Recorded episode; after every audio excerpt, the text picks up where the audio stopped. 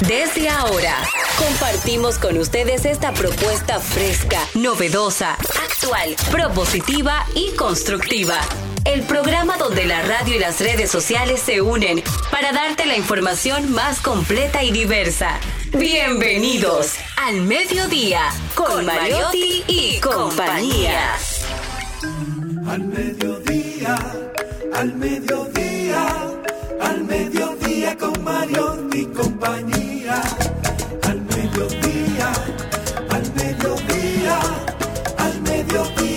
Mariotti y compañía. Si tú quieres disfrutar de foros alternativos y de tuiteros rankeados, este programa es tu amigo. Tu revista meridiana para el talento una vía, para radio y redes variadas y con la canción del día. Al mediodía, al mediodía, al mediodía con Mario y compañía. Al mediodía, al mediodía, al mediodía con Mario y compañía. Si tú quieres disfrutar de página para izquierda, en la calle y el hogar, por eso no te lo pierdas. Para que hablemos un poco de salud y nutrición. Vamos allí camino propio de moda y decoración. Al mediodía, al mediodía, al mediodía con Mario compañía. Al mediodía, al mediodía, al mediodía con Mario y compañía. Para que hablemos aquí. Hola, mediodía. Saludos, mediodía. Ponemos alas a las palabras para llegar hasta ustedes. Información sin sufrición, diversidad divertida. Esto es al mediodía radio, al mediodía con Mariotti y compañía. Charlie Mariotti Paz con todos ustedes. Feliz y agradecido sobre todo de que nos acompañen en este horario de transición de la mañana hacia la tarde. Con nosotros también Jenny Aquino. Muy buenas tardes, señores. Gracias por estar en sintonía con este toque de Al Mediodía con Mariotti y compañía. Hoy, Día Mundial de la Población. Se celebra el 11 de julio de cada año por iniciativa del Consejo de Administración del Programa de las Naciones Unidas para el Desarrollo, el PNUD. Esto comenzó a celebrarse en 1989 a propósito de que en el mundo se superaban los 5 mil millones de habitantes. Ahora, el día de hoy, desde esta plataforma, nosotros hacemos el llamado de qué estamos haciendo en el caso de políticas públicas para las personas envejecientes. Que dice Porque, Darían Vargas. Según él tenía un dato, yo tenía otro de una Sí. geriatra, de la doctora Rosy Pereira, que decía que en el país había 1.2 millones de personas mayores de 65 años. Él hablaba de una cifra menor. ¿Cuál era la cifra No, que no? Darían, la cifra que yo me re- hacía referencia es a la que publicó la División de Población de las Naciones Unidas, que estimaba que hacia el 2021 vivían en el mundo más de 621 mil personas de al menos 100 años. Y que ya ahora para el 2022 se estima que esa cifra llegue al millón posiblemente. Es decir, las expectativas de vida han crecido drásticamente a nivel mundial y por eso tenemos que, que crear políticas públicas que vayan a favor de los envejecientes. Claro, porque todos los días, todos somos envejecientes y es lo que no tenemos pendientes. Así que ojalá que haya más políticas, sí, para, para el día del cine, para que tengan facilidades para, para el transporte público, que tengan fácil como otros países, que tengan facilidades para hoteles, que tengan, eh, porque el día de mañana, en 10 años, yo tengo 50, tú tendrás 40 y todos ya tendremos casi entrando a la tercera edad. Entonces, es pensar desde ahora en el futuro. Maribel Contreras, la general. Generala. De Monteplata. ¿Cinco estrellas o sin estrellas? Con todas las estrellas que hagan falta. Sin disfrute a sueldo. Con todas las estrellas que hagan falta. Bueno, eh, nada, feliz de estar aquí con ustedes y, y por supuesto con ese público que nos escucha. Cada, cada nueva semana que empieza es una nueva oportunidad de encontrarnos, es una nueva oportunidad de crecer juntos, de, de aprender, porque este es un programa donde se aprende mucho. Se aprende estando en cabina y se aprende cuando uno está del otro lado. O sea que yo no sé qué disfruto más, lo uno, lo otro y viceversa, y así todo lo contrario. Gracias. Está con nosotros también, bien, bien puntual, directamente desde la circunscripción número 3 del Distrito Nacional, don Cristian Morel. El halago ofende, pero nada, hoy es lunes y comenzamos con la mejor de las vibras aquí, en esta transición desde la mañana hacia la tarde, en el mediodía radio. Feliz y contento de poder compartir con ustedes un contenido de muchísima calidad, pero sobre todo divertido. Seguimos. Y aprovechar el inicio del programa para felicitar a la esposa de un gran Ay, amigo cuidado. De este espacio, a la esposa de nuestro amigo y hermano Fran Elías Rainieri. Ella se llama Claudia Calcaño y hoy, a través de sus redes sociales, anuncia el lanzamiento de su proyecto personal, un proyecto por el amor al arte. Ella es una artista que está haciendo unas obras bellísimas, así que hacemos la invitación a todos a seguir a Claudia Calcaño C en Instagram y en Twitter y en las demás plataformas. Pintura, arte, apreciación por lo bueno, eso es lo que promovemos en este su programa Al Mediodía Radio. Al mediodía, al mediodía, al mediodía con Mario compañía.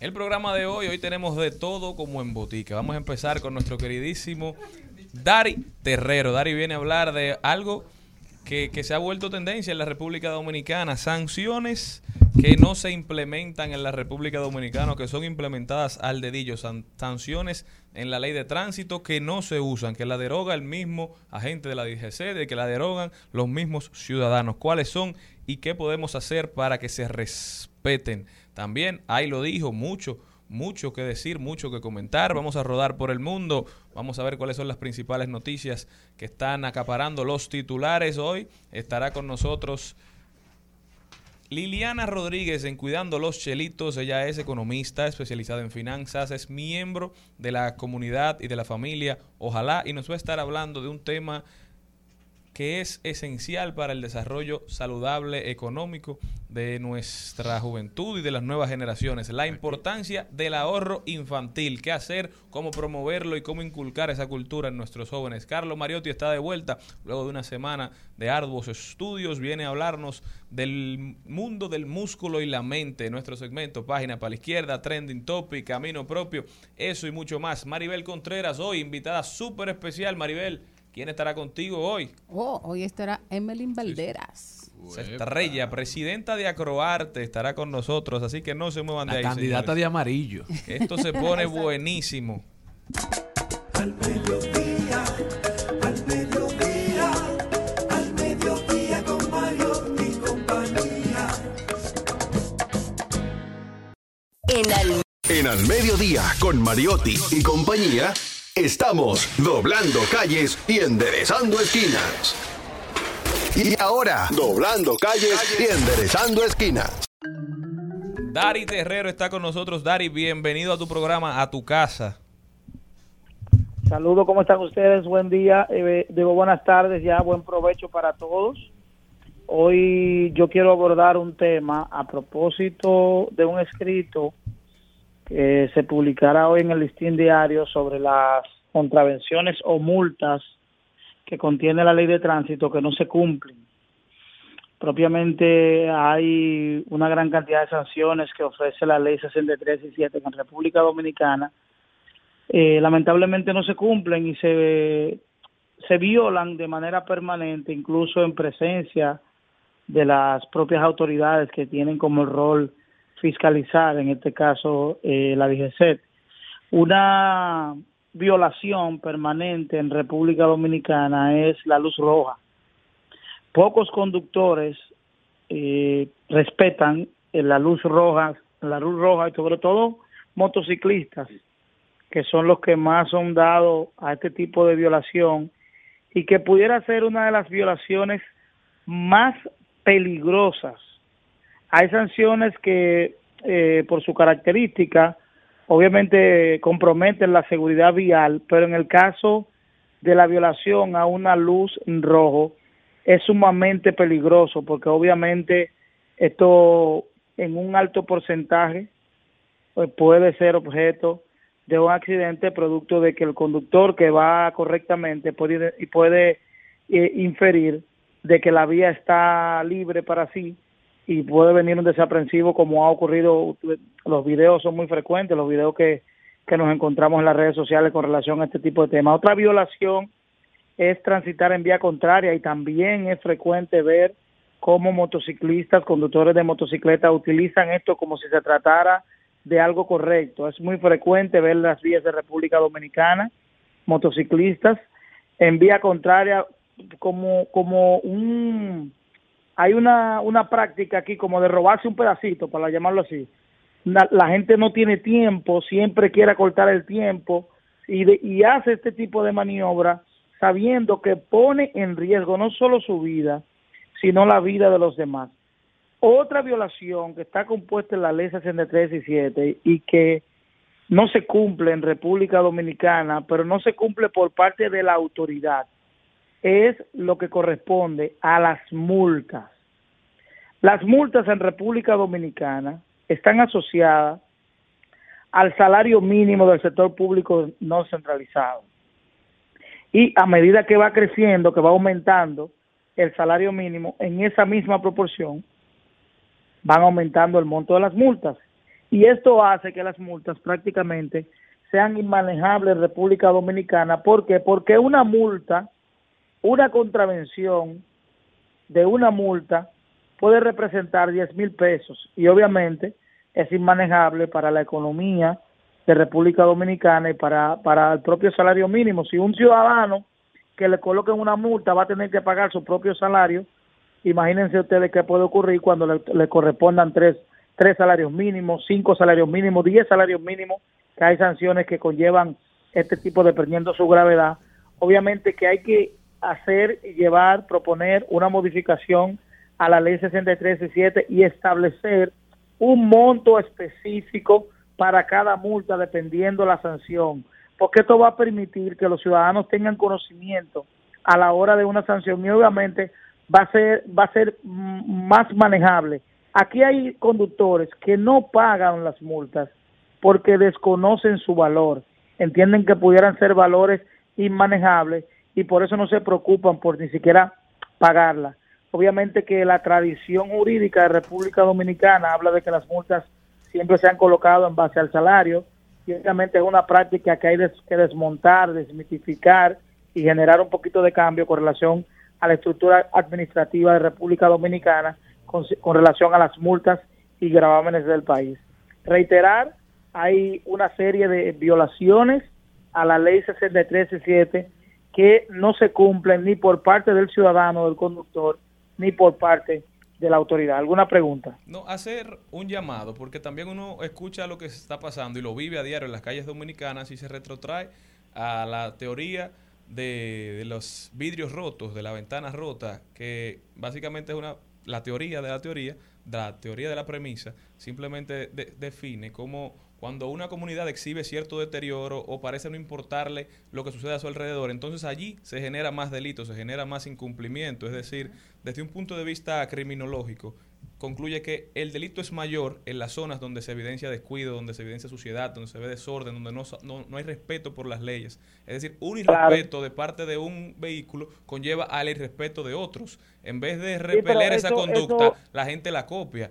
Entonces, eso tú lo, tú lo describes de manera llana. De, ese análisis que tú haces, hay que describirlo de manera llana diciendo que este es un país asigún. Claro. Que no es pero en todas las áreas, de la norma, el, cumplimiento de la norma como, como lo regular, sino que va a depender de quién sea, que dónde sea, cómo fue, si es un carro público, si es un carro privado, si es una motocicleta. Es decir, no es la, la, la el, respeto a la ley para, para, para todos, sino que va a depender quién es el actor y llama mucho la atención, por eso hago el llamado no solamente a la DGC, sino a uno como ciudadano, como conductor, a no manejar tanto a la defensiva, a no copiar lo mal hecho, porque uno está en un tapón, estamos todos en el tapón, entonces tu tiempo no puede ser más valioso que el mío, porque yo también tengo cosas que hacer. Entonces, si yo estoy haciendo mi fila para entrar al elevado, no trates tú de entrar por, delante de los conos. Voy a aprovechar, eh, eh, Charlie, para, para decirte, precisamente hoy, una práctica que he estado cometiendo eh, la DGC sabemos que está prohibido la circulación de por, por los pasos de nivel y túneles de las motocicletas y vehículos del transporte público y- y- y autobuses y vehículos pesados, pero no es una práctica correcta que los agentes de la DGCET se escondan a la salida de, los pasos de nivel o de los túneles, decrengan el tránsito de manera abrupta Como una mala para fe. fiscalizar para fiscalizar a una motocicleta poniendo en riesgo a todo el conductor que viene de manera correcta, es decir, detener el tránsito de manera abrupta simplemente para fiscalizar un motociclista que pudo haber violado cuando lo pueden detener de manera preventiva. ¿Cómo lo haces de manera preventiva? Poniéndote al pie del elevado, al pie del paso de nivel, y tú le impides al motorista que cruce, no generar que él cometa la violación, esconderte como si tú eres un, un, un ladrón al acecho y luego fiscalizar. Esa no debe ser la labor de la DGC. La, la labor de la DGC debe ser preventiva, también prevenir que ocurran accidentes, asegurar que haya seguridad vial, no generar una violación para que luego aplicar una sanción. Así es, totalmente de acuerdo. Muchísimas gracias, Dari Terrero, por haber estado con nosotros. Dari, ¿cómo puede la gente continuar esta conversación contigo? Nos pueden enviar fotos, videos, sugerencias al 829-421-7758 en nuestro WhatsApp y además nos pueden seguir a través de Dari Terrero 1 para Twitter y Dari Terrero 1 para Instagram. Muchísimas gracias, Dari. Continuamos. En al mediodía. ¡Ay! Lo dijo. ¡Ay! Lo dijo. ¡Ay! Lo dijo. Lo dijo. ¡Ay! Lo dijo. ¡Ay! Lo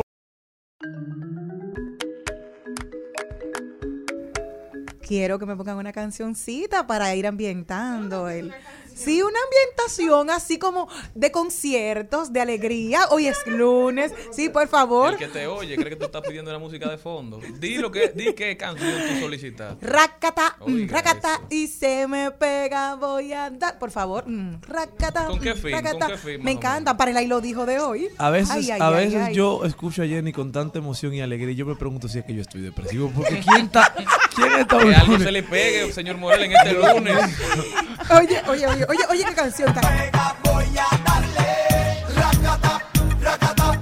Esta noche quiero hacerle racata, racata. Si se me pega, voy a darle racata, racata. Eh, A casa me llena toca a en el estadio mí. Quisqueya. Me toca a mí. Wow. Como debe ser. Pues Vi muchos amigos por allá disfrutando. Los sí, Gente de la exacto. cabina. Todo el mundo. Señores, Ahí me encanta. Mira, pues, Bueno, yo le voy a decir una cosa a ustedes. Yo estaba loca por ir. yo también. Mira, yo no quería ir, al final me regalaron la boleta y fui. Y de verdad, yo no sabía que yo me sabía todas las canciones Claro. de Wisin y Yandel. una yo me- época. me- pero me la sé yo. Claro. La claro. transición del reggaetón pasado al Sí, moderno Wisin sí, fue claro. marcada por el álbum Los Extraterrestres de De Wisin y Yandel. así Yo me acuerdo Claro. como ahora de eso. Sí. Que vinieron a grabar Yo, videos yo aquí. quedé gratamente sorprendido con mi conocimiento musical sobre el género. Pero mira, Y de verdad que quiero seguir asistiendo a ese Yo, tipo yo de lo vi en el aer- aeródromo, ahí en Sí, la, hace la mil Luperón. pero Hace mil años. sí. Mari, yo estoy realmente preocupada. Ahora Cristian dijo de que, que fue, que fue el concierto. Pero aquí no se publica nada. Él no sube Eh, nada. no, Los lo grandes, subió su esposa. los grandes momentos Su se viven en lo privado. subió. Tienes toda la razón Que y yo vi eso eso, lo yo vi. Su esposa yo lo vi el subió. concierto a través de, de Instagram. vi. Mucha gente subiéndolo, señor, pero ya la gente no disfruta.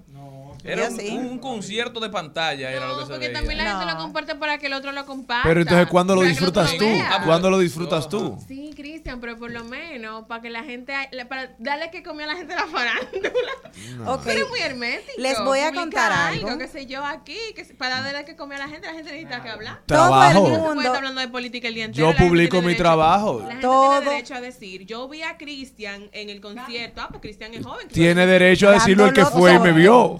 Una Dándolo pregunta. todo. Ese lleva Entonces- vidismo que, Manel- que Ma- Malena está promoviendo aquí. Entonces, Pero si ella yo- no si yo sube voy es cuando porque Yo sale. soy joven. No necesariamente por eso, Mari, pero que Ah, la entonces, gente ve entonces conmigo que tú cambias el discurso. No, sino que Ajá, la gente ve Discriminación. que Mari ajá. no solo es arte, que no solamente se la pasa trabajando y dando clase, que la gente ve que Mari se da su bonchecito Pero y ahí disfruta. vamos. Las redes Entonces, sociales son, nada más haciendo espejos bola de voleibol y borrosos vaina. Porque en las redes sociales tú enseñas lo que quieres que el otro vea. Claro. Yo no creo en gente. Claro, estoy co- Pero una con pregunta, ¿esto es un focus group eh, sobre mí? No, no, ¿qué fue lo que después pasó? en el, en el concierto, como dice Cristian, fue todo el mundo y llamó la atención del pastor Marcos Yaroide y su esposa. Entre los comentarios que yo leí, que me gustó, fue uno que dijo, ¿qué canción estaban cantando ellos de Wisin y Yandel? Porque ninguno son de la iglesia. Fueron eso en- entre algunos de los cosas.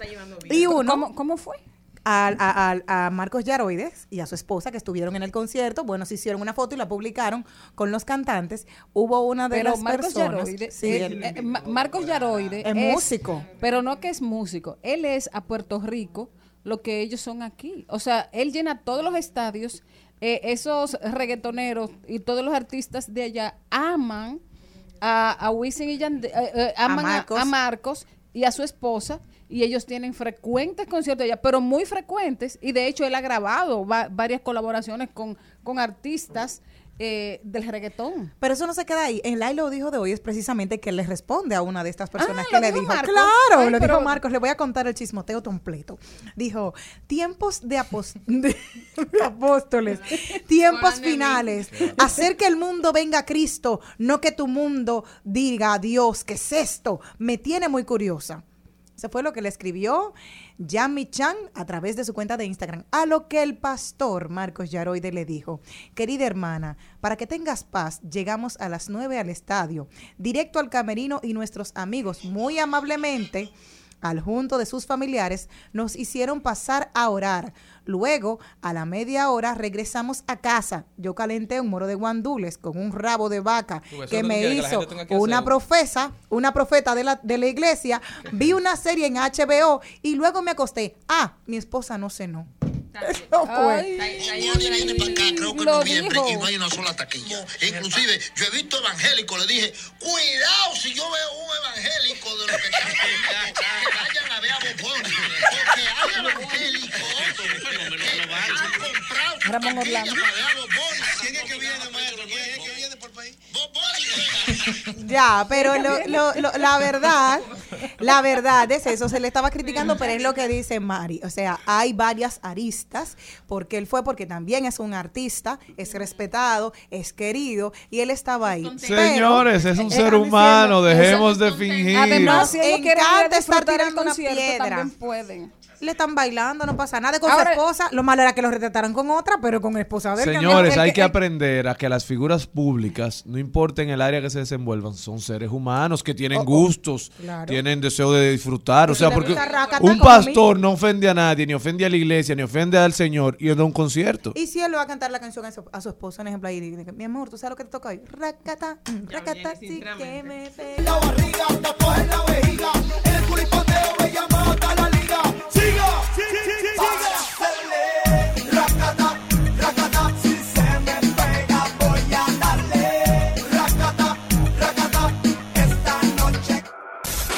En al mediodía. ¡Ay! Lo dijo. Ay, ¡Ay! Lo dijo. Lo dijo. ¡Ay! Lo dijo. El que también lo dijo fue el billonario Elon Musk. Tu primo. Tu Lo que primo. pasa es que no para de dar noticias. Jenny. Elon, saben que no pasando un proceso ahora. Y él dice Elon como que un amiguito de él del colegio. Bueno, quisiera yo. Elon sigue tendencia en las redes porque anunció comprar Twitter por un monto. Luego entraron en negociaciones y dijo que no, que si no le decían cuántos bots habían en Twitter, él no iba a comprar, él no iba a dar el dinero que él prometió. A raíz de todo esto, se ha desbordado un, un lío grandísimo porque Twitter, él, él dijo que iba a pagar 54 dólares 20 centavos por acción por Twitter, pero Twitter estaba valorado en mucho menos en ese momento. Él dijo, esta oferta es para sacar a Twitter de la bolsa. Entonces, los dueños de Twitter, los accionistas de Twitter en ese momento tuvieron que acceder a la venta porque era un monto demasiado grande, eran Claro. 44 billones de dólares. Cuando se sientan en la mesa de negociación, le dicen, mira, yo quiero que tú me transparentes lo que pasa aquí. Yo creo que aquí hay muchas cuentas falsas. Entonces, el valor de la compañía depende mucho de los usuarios, de la información real que ustedes manejan. Porque es una compañía Del movimiento real. de data. Entonces, al final, Twitter dijo, no, no, nuestro por ciento de bots de cuentas falsas es de un 5%. Y eso es lo que nosotros entendemos que tenemos. Elon dice que no, que es de mucho más, que puede llegar a ser hasta de un 25%. Yo lo creo. Y Twitter ha dicho que no, que sus cifras son 5 y ahí se ha parado la, negociación. Al principio se decía que era una estrategia del equipo de Musk para bajar el precio, para que tuvieran que venderle más barato, pero Twitter se mantuvo firme en su decisión. Ahora han llegado a un punto de, de- de choque y no hay forma. Elon dijo que no va a comprar y ellos dijeron, bueno, pues te vamos a someter. Elon que siempre responde de manera jocosa a todos los ataques, ha dicho en su cuenta de Twitter, lo único que ha publicado fue, me dijeron que no podía comprar Twitter. Un meme es esto. Después me dijeron que no podían darme la información. Ahora quieren que compre Twitter y me van a llevar a la, a la justicia y me van a tener que dar la información. Entonces, le salió más cara la sal que el chivo a los dueños de Twitter y los Musk se sigue burlando. Sin embargo, las acciones de Twitter ya están en menos de 40 dólares, han bajado desde, el que, desde que él anunció la compra de, de la totalidad de las acciones.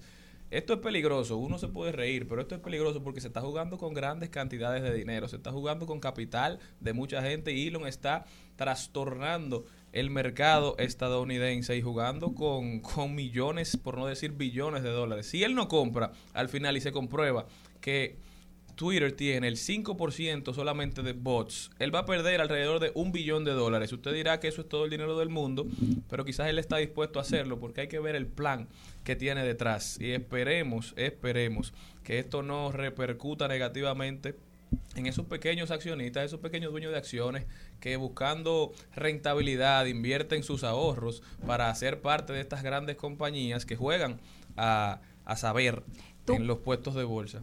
¿Tú opinas que él, es, eh, que él hizo esto para favorecer en cierto modo a Trump? Porque Trump en un momento dado fue, em, fue cierto- censurado en, en Twitter. Él dijo ninguneado también y le dijo, ok, yo voy a sacar mi propia red social y ahora es como, ok, no te preocupes que yo lo voy a dar de este lado para terminar de destruirlos. Mira, yo creo que él es un hombre con mucho oficio. Yo no creo que él tenga mucho tiempo de ocio.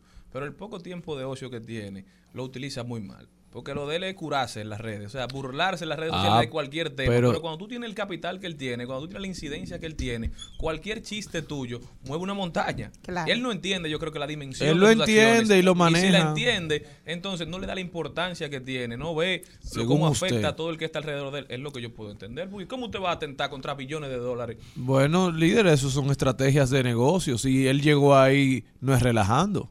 Relaja a uno que no tiene nada y se pasa de 12 a 2 aquí haciendo chistes.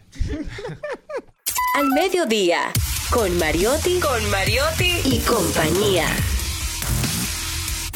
Rumba 98.5, una emisora RCC Media. Seguimos, seguimos, seguimos con Al Mediodía, con Mariotti y compañía. El Al Mediodía dice presente. Dice presente el músculo y la mente. El músculo y la mente. Estamos en deportes.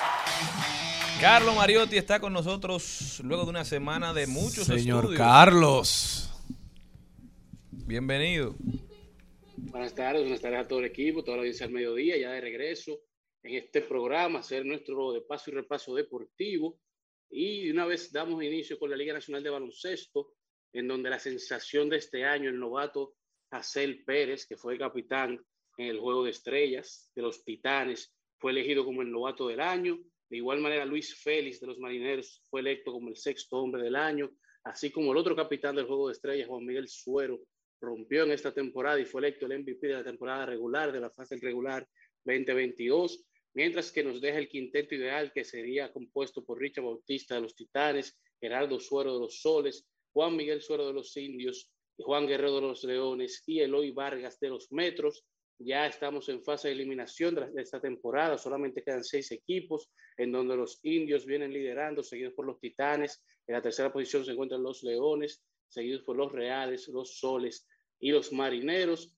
Mientras que en las competencias internacionales olímpicas tenemos que Wander de los Santos se adjudicó dos presas de oro en los Juegos Bolivarianos de Valledupar, una en relevo de 4x400 y otra en los 400 metros con vallas, mientras que el equipo masculino de 3x3, desde los primeros Juegos celebrados del Caribe en Guadalupe, el equipo ma- masculino de baloncesto 3x3 superó 19 por 17 al equipo de Puerto Rico, ganando oro, haciendo historia como los primeros campeones en los Juegos del Caribe. También en judo tenemos que Clara Iriada ganó oro en los Juegos del Caribe, luego venía de ganar bronce en Valledupar, mientras que nuestras atletas de softball se coronaron campeonas tras vencer 12 carreras por 3 a Colombia, ganando oro en esa competencia que estuvieron participando. Un, fin de semana repleto de acción, mucho deporte de motor en la Fórmula 1 con el gran, gran Premio de Austria, en donde el equipo Ferrari y Charles Leclerc se quedaron con la primera posición, Carlos Sainz se quedó fuera de la carrera, pero Leclerc llega en primero, tenemos que Max Verstappen de Red Bull llegue en segundo y Lewis Hamilton de Mercedes llegue en la tercera posición, segunda carrera en la que Lewis Hamilton llega en la tercera posición, por lo que parece que los cambios que están haciendo los técnicos de Mercedes están funcionando, mientras que Mick Schumacher del equipo de Haas quedó en la posición número 6, fue electo como el corredor del día luego de que esta fuera su segunda carrera sumándole puntos al equipo de Haas. A nivel de tenis se celebró Wimbledon, ya Wimbledon se cierra con su campeón masculino y femenino, en donde Elena Rybakina se coronó campeona de Wimbledon a nivel femenino, marcando así su primer Grand Slam, y Djokovic se, que, Djokovic se convirtió en, primer, en el ganador de Wimbledon, el primer jugador de tenis masculino en la historia que llega a 32 finales de Grand Slam, el primer tenista en ganar siete o más títulos eh, en dos torneos de Grand Slam individual masculino, desempató el récord que tenía de 20 Grand Slam con Roger Federer, se coloca tan solo uno de Nadal y en la quinta posición de todos los tiempos masculino o femenino, mientras que también llega con un total de 21, es el campeón de 2022, 28 victorias, 28 victorias consecutivas para Djokovic en Wimbledon y se une a la lista de hombres que han ganado Wimbledon en las últimas dos décadas, eh, que son Federer, Nadal, Djokovic y Murray, los únicos cuatro que han ganado en estos últimos 20 años. Mientras que en las mayores tenemos que Aaron George es el sexto jugador en alcanzar los 30 honrones o más antes del juego de estrella, el primero de los New York Yankees que lo logra hacer y es el primer jugador en hacerlo por segunda ocasión desde Barry Bonds. Ahí tenemos que ya está cerca el juego de estrellas y con el juego de estrellas viene el Home Run Derby, pero también viene el juego de futuras estrellas en donde estaremos contando con la participación de seis dominicanos, Eli de la Cruz de los Cincinnati Reds, Eury Pérez de los Miami Marlins, Jason Domínguez, uno de los mejores prospectos de los New York Yankees, y Jokensi Noel de Cleveland, así como ya en el día de Houston, y eh, Brian Bello de Boston, son los seis dominicanos que están representando en el juego de futuras estrellas. Mientras que en el juego de estrellas tenemos los titulares de la Liga Americana, en donde Mike Trout, Aaron George, Giancarlo Stanton, Rafael Devers, Dominicano, Anderson, Altuve, Vladimir Guerrero Jr. en primera, Kirk, y como abridor y, bateador designado tenemos a Shohei Otani, mientras que en la nacional tenemos a Patterson, Acuña Jr. en el center field, Mookie Betts en el right field, Manny Machado en tercera base, Turner en shortstop, Chisholm Jr. en segunda, Goldschmidt en primera, Contreras eh, viene ahí también. Tenemos a Bryce Harper como bateador designado y el pitcher abridor del juego de estrella para la nacional será Clayton Kershaw. A un total de 13 dominicanos que estarán participando en el juego de estrellas. Manny Machado, Sandy Alcántara, Luis Castillo, Juan Soto, Stanley Marte, Vladimir Guerrero Jr., Rafael Devers, Emanuel Clase, Gregory Soto, Framber Valdés, José Ramírez, Julio Rodríguez, así como Albert Pujols, que junto a Miguel Cabrera fueron electos por el comisionado eh, Rob Manfred como selección especial de leyendas que se agregan a estos equipos de la Liga Nacional y Liga Americana, mientras que Albert Pujols es su selección número 11 en total para un juego de estrellas, así como dio su quinto honrón en este fin de semana de la temporada y el 684 de carrera, uniéndose también a esto su extra base 1377, concluyendo así con nuestro recuento deportivo del día de hoy. Muchísimas gracias, Carlos. De verdad que lo que está pasando con Robinson Cano no termina de sorprender. Va para su tercer equipo de la temporada. Cano, que ha demostrado una muy buena actitud, aun cuando fue enviado a, a AAA por primera vez después de toda una grandísima y excelentísima carrera en las grandes ligas. Se ha mantenido de risa, se ha mantenido trabajando, bateando. ¿Aguantará Robinson Cano este año y el siguiente? Porque todavía le deben más de 40 millones de dólares. Un contrato de 45 millones, se estaría riendo también.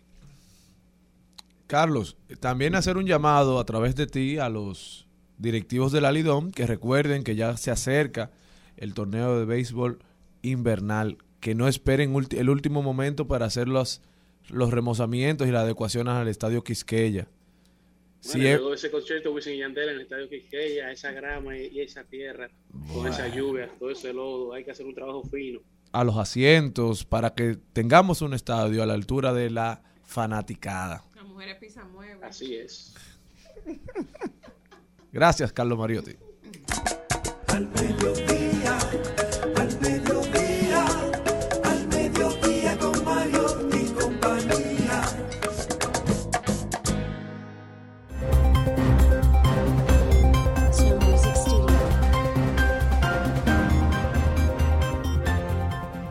Nos vamos a Madrid, España, donde el Papa Francisco ha recomendado a los jóvenes consumir menos carnes. Esto luego de que estuviese participando en la Conferencia Europea de la Juventud que se celebra desde este lunes hasta el miércoles en Praga. Es urgente reducir el consumo no solo de combustibles fósiles, sino también de algunas cosas superfluas. E igualmente en ciertas zonas del mundo sería conveniente consumir menos carne. Esto también puede ayudar a salvar el medio ambiente, así lo subraya el Papa Francisco. Aquí estamos aportando, pero mucha gente no por decisión propia, lamentablemente. Es porque está muy caro el pollo. El ritmo que vamos. Bueno, yo me voy para, para Cuba, para Argentina o para Francia. Bueno, la información es la siguiente. El cambio de régimen en Cuba es inexorable. Es la, el texto de una carta abierta de intelectuales franceses a un año de las pro- protestas que iniciaron en Cuba precisamente el 11 de julio del año pasado. A un año de las grandes protestas en Cuba reclamando libertad y democracia a la dictadura, una tribuna publicada en el diario de izquierda Liberación y firmada por el ex líder de mayo del 68 francés y ex diputado europeo Dani Cohn-Bendit, el cineasta Román Goupil, llena de la Guardia, representante en Francia del Consejo para la Transición Democrática en Cuba, exigieron que Francia debe apoyar a los demócratas cubanos. A ellos se sumaron varios intelectuales, entre los que se encuentra Jean-Pierre Pasternak, el presidente de la Unión de los Ucranianos en Francia.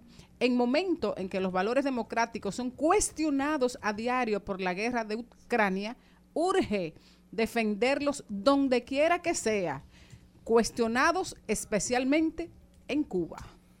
Lo que está pasando en Cuba es muy oscuro. No sabemos realmente cuál es la realidad. Salieron noticias cuando empezaron las protestas, pero creo que hoy mismo, si no ayer, vi una noticia de una madre diciendo que tiene a sus tres hijos presos por protestar. así es. Que no sabe dónde están y, Y bueno, no hay comunicación ni hay manera de, de- de que se filtren. Por eso sigo siendo firme en que no creo en todas esas organizaciones internacionales que reúnen a los países más poderosos del mundo, pero solo se quedan en poesía, palabrería, porque tenemos países Eh, como el- la- Venezuela, la, la- la Cuba. poesía es muy significativa, hermano, no la coja para eso.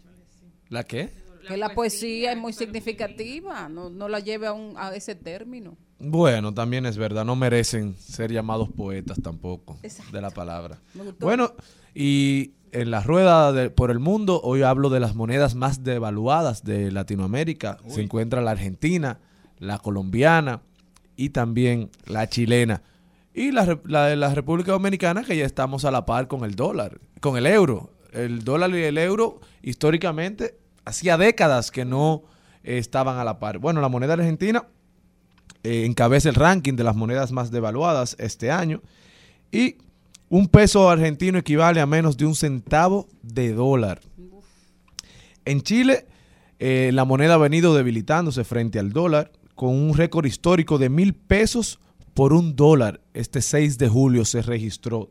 El presidente Gabriel Boric declaró el aumento del dólar es extremadamente preocupante y argumentó que una de las principales razones de este ha sido la baja del precio del cobre.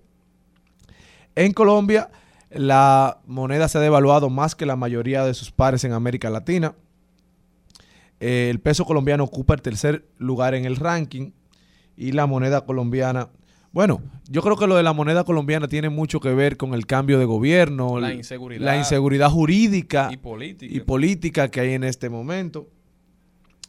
El contexto internacional también ha empujado a que estos países devalúen su moneda, pero lo que viene pasando en el mundo y sobre todo en América Latina, con todo lo que se viene dando a nivel internacional, es preocupante y es de alerta.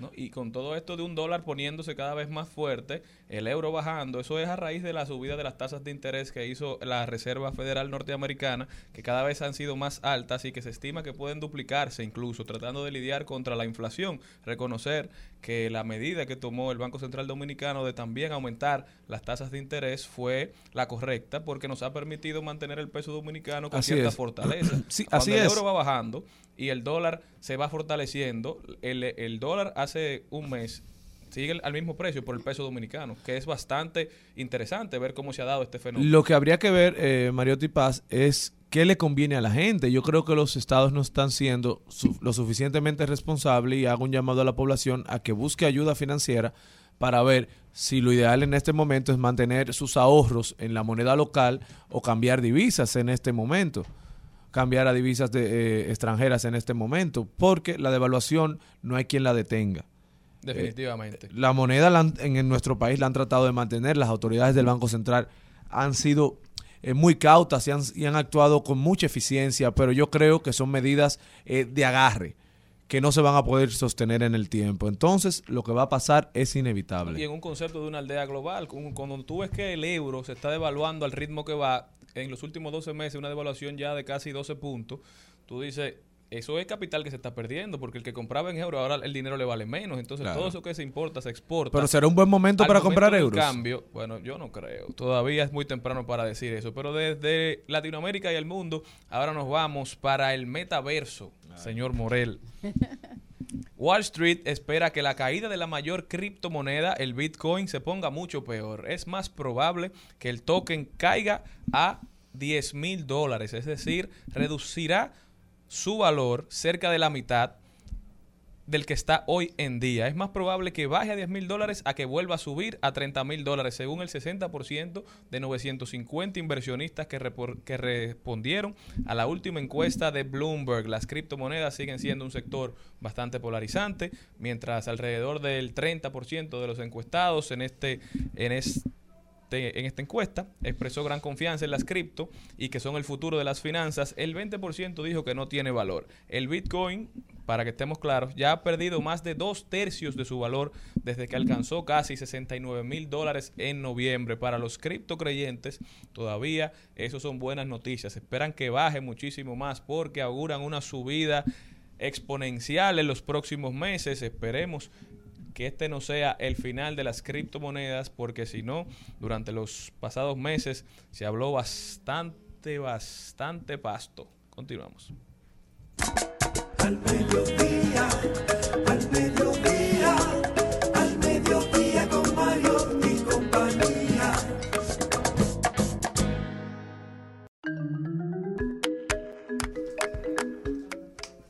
Bueno, señores, a propósito de que hoy es el Día Mundial de la, de la Población, eh, tenemos una invitada muy especial. Ella está siempre muy trabajando mucho el tema de, lo, de las personas eh, mayores y tiene un, un proyecto, está trabajando en un proyecto que es una ley de reclamación, manutención para padres y madres. Mm, recibimos aquí a Yanni Paulino. Bienvenida, Yanni. Hola Maribel, ¿cómo tú estás? Y mucho saludo y mucho cariño a ese público que siempre te sigue. Igualmente, querida, eh, feliz de oírte y me gustaría que, bueno, que le dijeras al público en qué consiste esta ley y en qué punto está. Bueno, es muy interesante porque el programa de las Naciones Unidas para el Desarrollo determina el día de hoy como el día para crear conciencia sobre la problemática de la situación mundial de la población. Y esta problemática de la situación mundial de, de la población no solamente eh, nos recibe a nosotros con grandes avances digitales, tecnológicos en el mundo de la medicina, en el mundo de las conexiones, de las comunicaciones, sino que también nos recibe con grandes brechas, como la brecha digital, la brecha de la educación, esa brecha que se crea en la población por la migración, por otro tema sería la violencia doméstica, pero están los envejecientes, los adultos mayores y ahí vemos cómo a pesar de que ha, se ha extendido la esperanza de vida en todos los países, incluyendo la República Dominicana, donde la esperanza de vida hoy en día es de 73 años, pues eso nos pone ese bombillito rojo de alerta, porque decimos, caramba, cómo avanza la población en tantos renglones de la vida, qué bueno, qué favorable es, pero en otros nos quedamos tan atrás y ahí se crea esta gran disparidad, esta, esta desigualdad social. En el caso que, que, me toca a mí, asumiendo la defensa de los adultos mayores, es crear los mecanismos para que no haya un nivel tan alto de desprotección hacia la adultez, hacia la vejez, sin miedo a decir soy vieja y qué, o sin miedo a decir soy viejo, soy viejo, soy vieja pero eso, esa palabra está cargada de mucha discriminación, está cargada de mucho desapego emocional y está cargada también de mucha desprotección.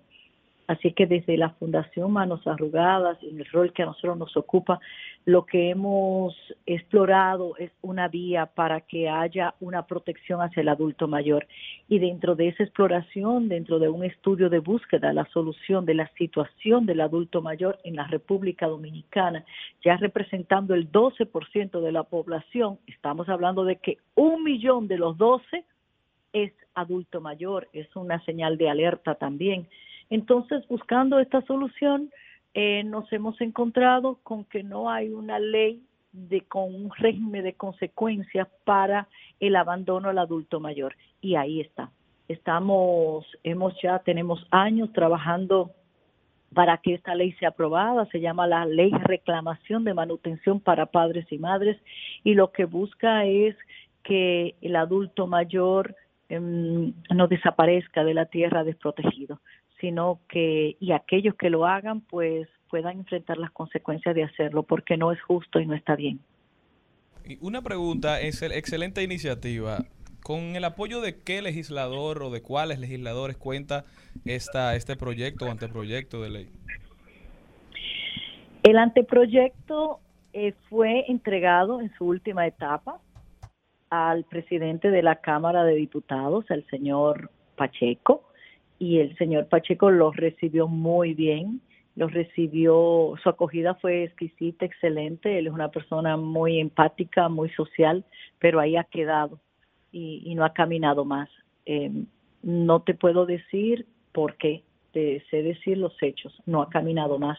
En este momento nosotros nos preparamos a nivel de sensibilidad social para nuevamente reintroducirlo a, otro de los legisladores de la República Dominicana eh, ya con una frontalidad frente a aquellos que, que han dicho que no al proyecto, sencillamente que no han dicho nada y haciendo un poquito cómplice a la población en sentido general de que si conocemos una situación y no hacemos nada para cambiarla, somos iguales de cómplices. Por eso yo creo que todos estamos envueltos en esto que está sucediendo con la vejez en la República Dominicana. Bueno, y desde eh, Jenny. Bueno, desde la Fundación Manos Arrugadas, me imagino que tienes información de primera mano con la experiencia que tienes y que has estado eh, trabajando tanto con, con, lo, con la población anciana, ¿verdad?, de la República Dominicana. Y me gustaría, bueno, que hagas un, llamado final a, la población, porque a veces lo que no podemos conseguir por ley, lo podemos conseguir por el corazón y por la emoción. ¿Qué, qué, qué le dice a la República Dominicana para que retome eh, la familiaridad y el albergue y la protección de sus ancianos? Yo creo que a todos nos toca una realidad. En nuestros países con una población tan alta, un índice tan alto poblacional de gente joven, a veces no miramos hacia la vejez y queremos enfrascarnos en todo lo que significa ser joven, ser poderoso, ser productivo, pero no podemos echar a un lado esa etapa de la vida si queremos estar vivo, que se llama vejez. No podemos tenerle miedo a ser viejo. Lo que, que, lo que debemos cambiar es la visión de la vejez, que la vejez sea una etapa de bienestar, de productividad, de creatividad y de hacer aquello que nunca se ha hecho. Yo creo que hay que saludar la vejez y decirle, hola vejez, ya llegaste, tiempo para hacer lo que me dé la gana, o, decir, oh la vejez, ahora puedo producir lo que antes no hacía. Es decir, para mí eh, y para toda la fundación Manos Arrugadas, la vejez es una, una etapa linda de la vida, pero no solamente para aquellos que tienen la condición económica de disfrutarlo, debemos pensar aquellos en aquellos en que la vida le ha maltratado, porque a veces no han tenido hijos, porque son desterrados de las ciudades o porque son sacados de las empresas y porque les llega los años, porque no tienen fuerza. Y esos a veces han entregado toda su capacidad física, productiva, intelectual en empresas, en instituciones y ahora se quedan como el bagazo de la sociedad. Y esos son los que a mí me duelen de forma particular.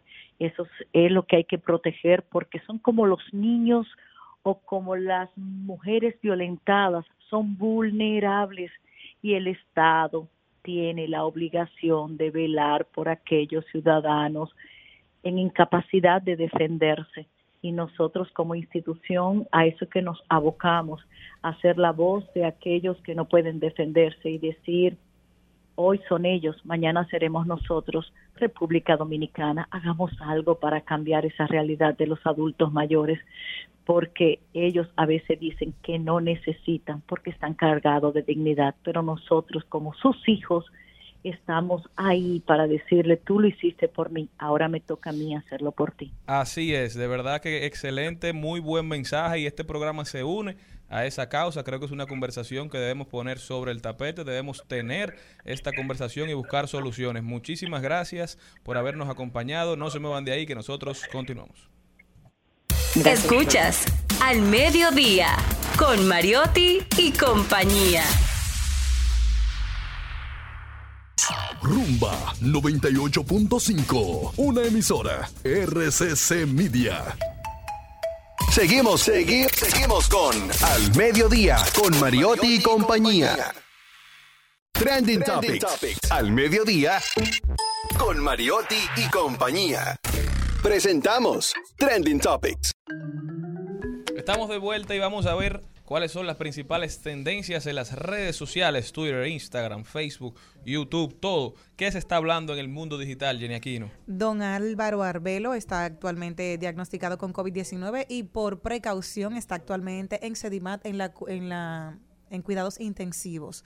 Todas nuestras energías para este comunicador, todos los medios digitales se han hecho eco de, de esta noticia. Están, dicen que de momento es preventivo para poder eh, accionar con cualquier eventualidad, pero sabemos por la eh, edad avanzada y todo, para tenerlo mejor cuidado. Así que desde aquí, pronta recuperación. Así es, también es tendencia Robertico, porque fue lo que hizo Roberto Ángel Salcedo. Es No, que hoy a las 8 de la noche dará un anuncio a la sociedad. Hoy va a dar un anuncio. Ah, pero esta mañana se... se- También es tendencia a los foques, que dio su anuncio. A los foques desde su programa dio el anuncio de que estará aspirando, También. pero a los foques estará aspirando a la senaduría del Gran Santo Domingo. Y dicen las malas lenguas y las buenas que Robertico estará aspirando a la senaduría del distrito. O sea que van, digo, son diferentes demarcaciones, pero gente de los medios, del espectáculo, ¿Y Carolina? se liga al mundo político. Interesante eso que está pasando con Alofoque. Alofoque, que en las en la campaña anterior coqueteó con una candidatura a diputado. Por el Partido de la Liberación Dominicana. Ahora ha dicho que lanza su candidatura a senador por el Gran Santo Domingo, pero sin partido.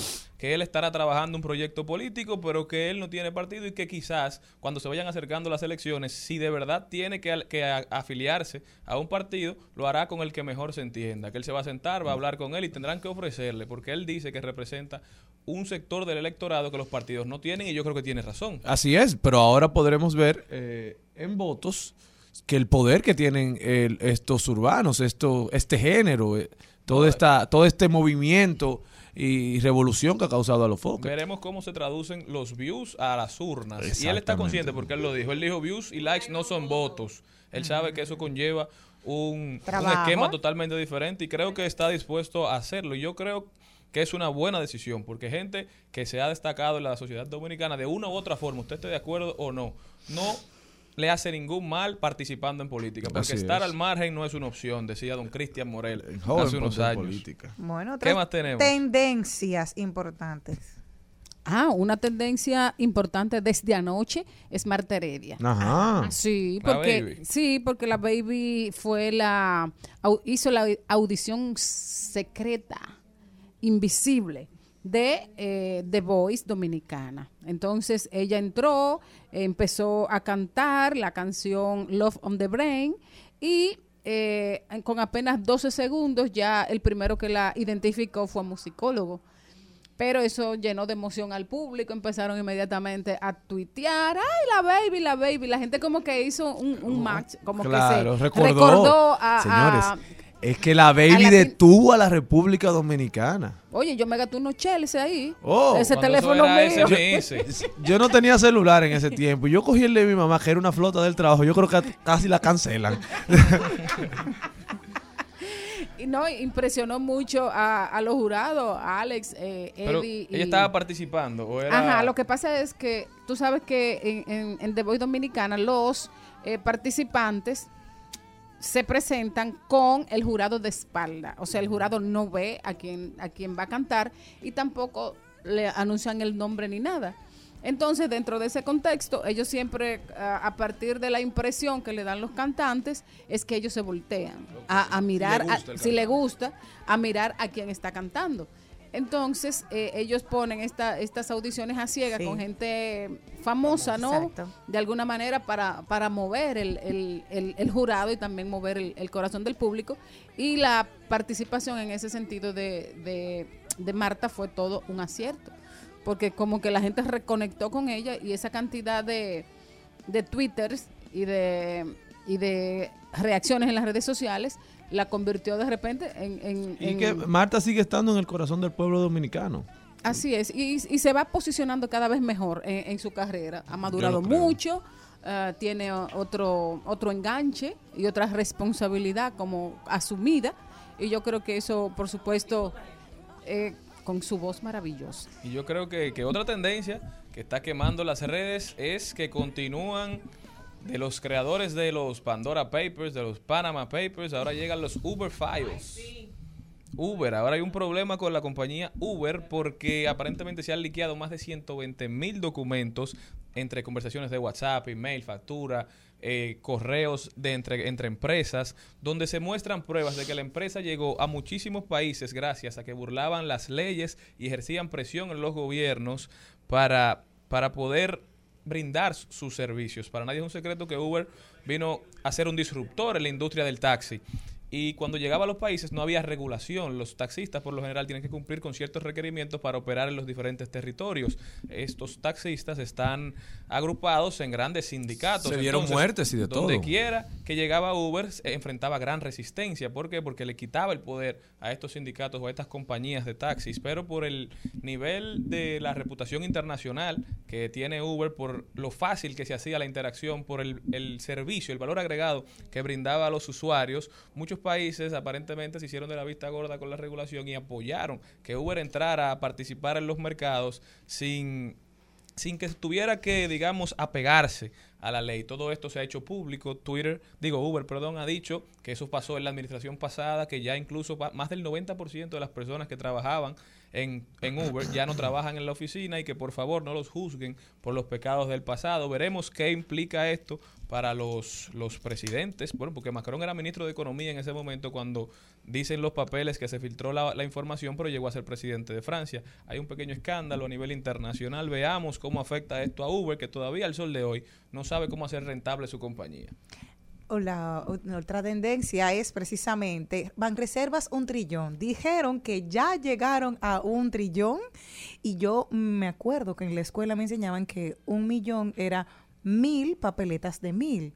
Un billón era un millón de un millón. Y un trillón entonces tiene que ser un billón de un billón, según lo que entiendo.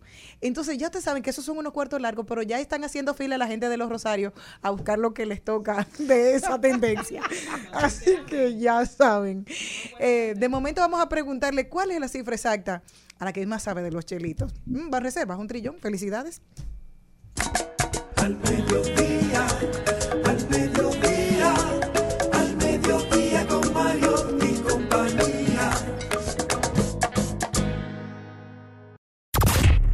continuación. continuación, en Al Mediodía, cu- cuidando los chelitos. Cuidando los chelitos. Está con nosotros nuestra queridísima Liliana Rodríguez. Liliana, bienvenida a tu casa. Me dijo que me, me preguntó que quién fue mi profesor de matemáticas, Félix Suazo, me enseñó cómo era eso. Que sí, que gracias, que es inolvidable. ¿Qué te parece? Yo creo que aquí eso es un tema que hay que discutir, el tema de las matemáticas, la verdad que algo que llama mucho la atención y hay que seguir reforzando, pero sin duda que mm, en este año presenta muchos desafíos, las finanzas, sobre todo a nivel personal. Eh, ahorita ustedes incluso comentaban el tema de los costos y lo- las recomendaciones de no comer carne. Eh, la realidad es que hay muchas personas con el aumento de más de un 20% de, de sus precios, pues claro, no, no se ven posibles de poder, de poder comprarlo. Pero bueno, eh, hoy quería que conversáramos sobre eh, temas de educación financiera y cuentas de ahorro infantil es un poco construir el futuro de los niños y las niñas y cómo desde pequeño pueden ir haciendo esta cultura financiera, desarrollando esta cultura financiera. El tema de, los de las cuentas de ahorro infantiles tienen beneficios, pero es bueno entender el por qué hacerlo. O sea, presenta muchos más beneficios del lado de la educación financiera que los beneficios económicos que plantea.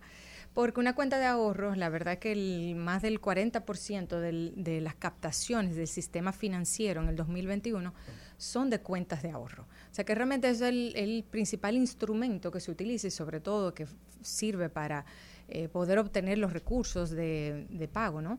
De las nóminas y poder ir guardando sus chelitos para ir después transformándolo en otros instrumentos. Pero estas cuentas de ahorro permite que el, el padre, la madre o el representante legal, el tutor legal, pueda aperturarle una cuenta a su hijo, a su hija, y desde pequeño que sirva como una ventana para seguir educándolo financieramente. ¿Cuáles son los principales beneficios de la cuenta de ahorro eh, infantil?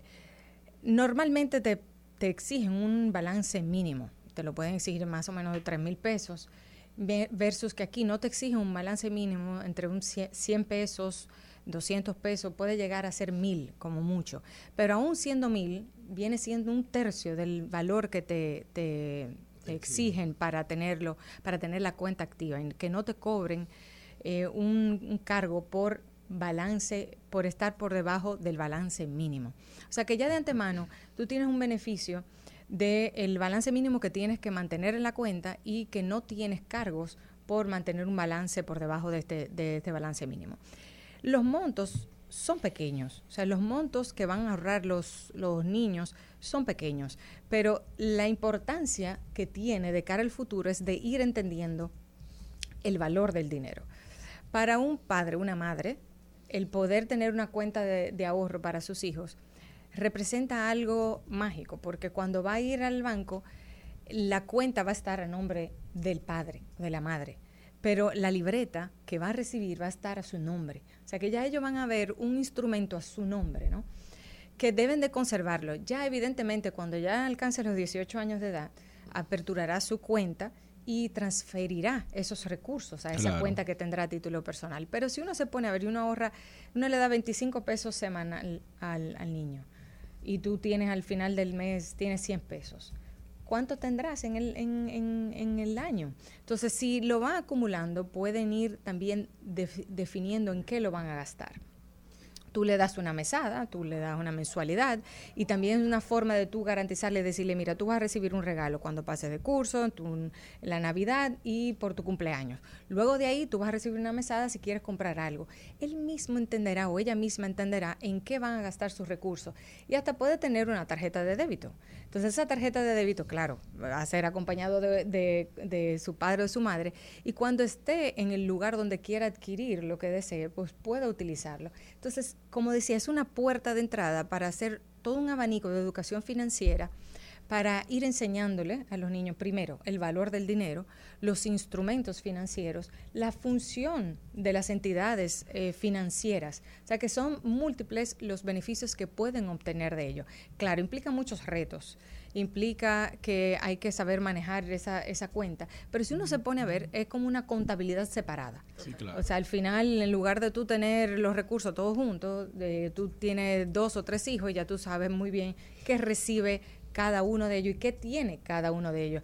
E incluso le permite a ellos tener una idea de cuánto ya yo llevo eh, ahorrado y seguir estimulando. Hay, hay lindas historias de personas que reciben su mesado reciben dinero para, para cafeterías o para su día a día, ¿no? Y en lugar de gastarlo todo, se lo van ahorrando. O se van de viaje y tú tienes un presupuesto, mire, le dieron 50 dólares, le di 100 dólares a cada niño. Hubo uno que no lo gastó, que quizás gastó 20 dólares, ahorró 80 entonces lo va acumulando y lo va acumulando para otras cosas. Entonces es una idea para que ellos vayan esos mismos recursos viéndolo crecer. ¿Le dará un 1% de interés? Bueno, no será mucho, pero por lo menos lo tiene seguro. Ya después que tiene un monto acumulado, hasta ahí le enseñamos, mira, ya tienes un monto acumulado, podemos abrirte ahora un certificado de depósitos, que vas a recibir mucho más recursos por esto. Entonces, de, de eso se trata, de ir enseñándole desde pequeño la educación financiera a los hijos. En el caso de los niños, dicen que siempre tenemos que enseñarles para qué van a guardar, porque si no lo haces avaro. Entonces, ¿cómo podemos tener ese, ese límite? Porque los niños, ok, vamos a guardar, vamos a guardar, pero ¿con el objetivo de qué? También.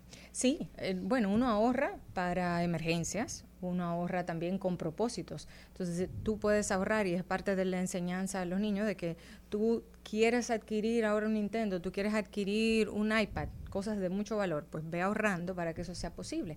Y a veces, pues yo tengo experiencia también con, con niños, eh, sobrinos, ¿no? más adultos, que quiere que ese momento llegue más rápido.